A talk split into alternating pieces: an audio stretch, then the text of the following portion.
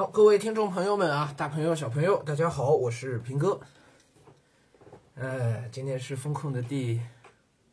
三十七天吧。哎，我我已经待的很习惯了，其实就每天的作息啊，二十一天不是就养成习惯了吗？是吧？我这都快要三十七，对，还还差五六天就要两个二十一天了，这习惯都已经养好了。我现在对每天早上的。我我现在在家都不用看时间，我自己基本都很很有时间的概念，知道每个点我该干什么事儿啊。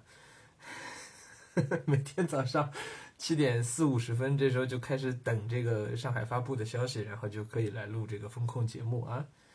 挺好。四月十七日零时到二十四时，上海新增两千四百一十七例本土新冠肺炎确诊病例，新增一万九千八百三十一例本土无症状感染者。两个数字一加，哎哎，跟昨天相比又跌了。昨天两万六千多是吧？今天应该是两万两千两百四十八，哎，两万两千两百多啊，那肯定是跌了，比前连续三四天的数据应该，呃，比之前连续三四天的数据都要低了啊，很好，这是不是又标志着拐点来了呢？还是那个逻辑啊，就是新增的数字在降低。那么就形成了一个加速度减缓的趋势，哎，虽然总量还在增加，但是应该就比较，呃，还是个好消息啊，就开始往下走了，加速开始往下走了，嗯，好，呃，我们自己的小区呢，这两天已经开始降为这个管控区了，从风控区啊降为管控区了。但是我办公室所在的小区呢，应该前几天应该是有阳性的，所以还是这个风控区啊。我们自己小区降下来了，降下来呢，就嗯，我们就可以出楼栋了，啊，可以在小区里走一走了，啊，估计小区里很快就会热闹起来。有小孩的家庭呢，应该都会出来走一走啊。然后说那个买的团购的东西啊啥的呢，就很多应该可以自己过去拿了，可以定点自己自己过去拿了啊。就跟整个小区的这个努力是分不开的啊！我们小区里群里边欢欣鼓舞啊，但实际上你再一琢磨，发现并没有什么意义啊！大家还在相互鼓励说后面还有七天，问题真的不是很有意义啊，不是很有意义，因为你就算出了小区，周围也没有地方可去。其实，哎，但是不论怎么说吧，就算是这个心理意义。精精神胜利一下，那也比这个完全管在家那那那种绝望要要好一点啊。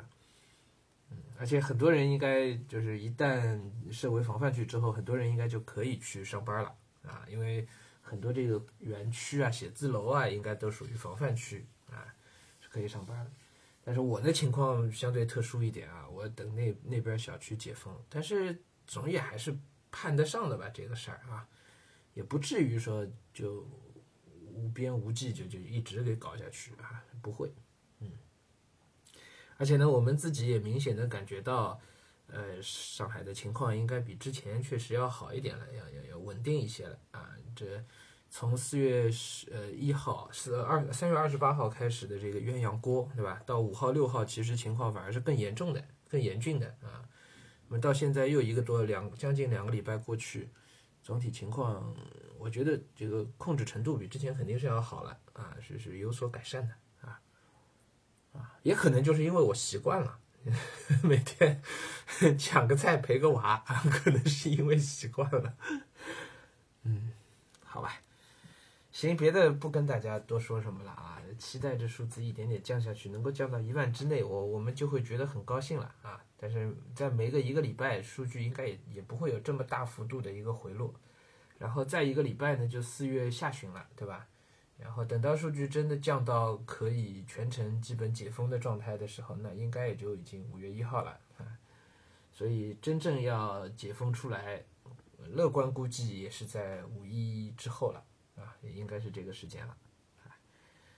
好的，行，今天就先聊到这儿，咱们晚上再见啊。